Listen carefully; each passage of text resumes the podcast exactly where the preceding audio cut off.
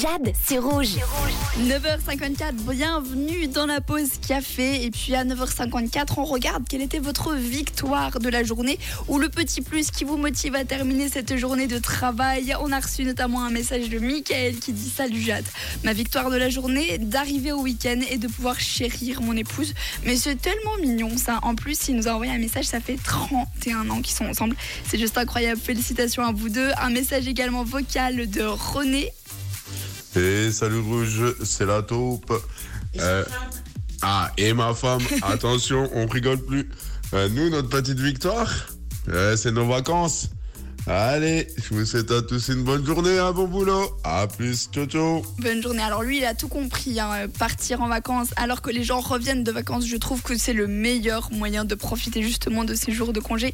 Bonne journée à vous deux. Et aussi, on a reçu un autre message qui dit euh, qu'elle, Jenny, elle va partir euh, ce midi manger à Chibo, au Valais, un petit apéro et un repas. Et ce week-end, ce sera un, un week-end entre amis. C'est plutôt sympa ça. C'est parfait pour se ressourcer, pour passer du bon temps. Et souvent, les week-ends en amis, entre amis, sont prévus à l'avance. Donc c'est quelque chose dont on se réjouit bien. En tout cas, Jenny, à mon avis, tu vas passer une bonne journée.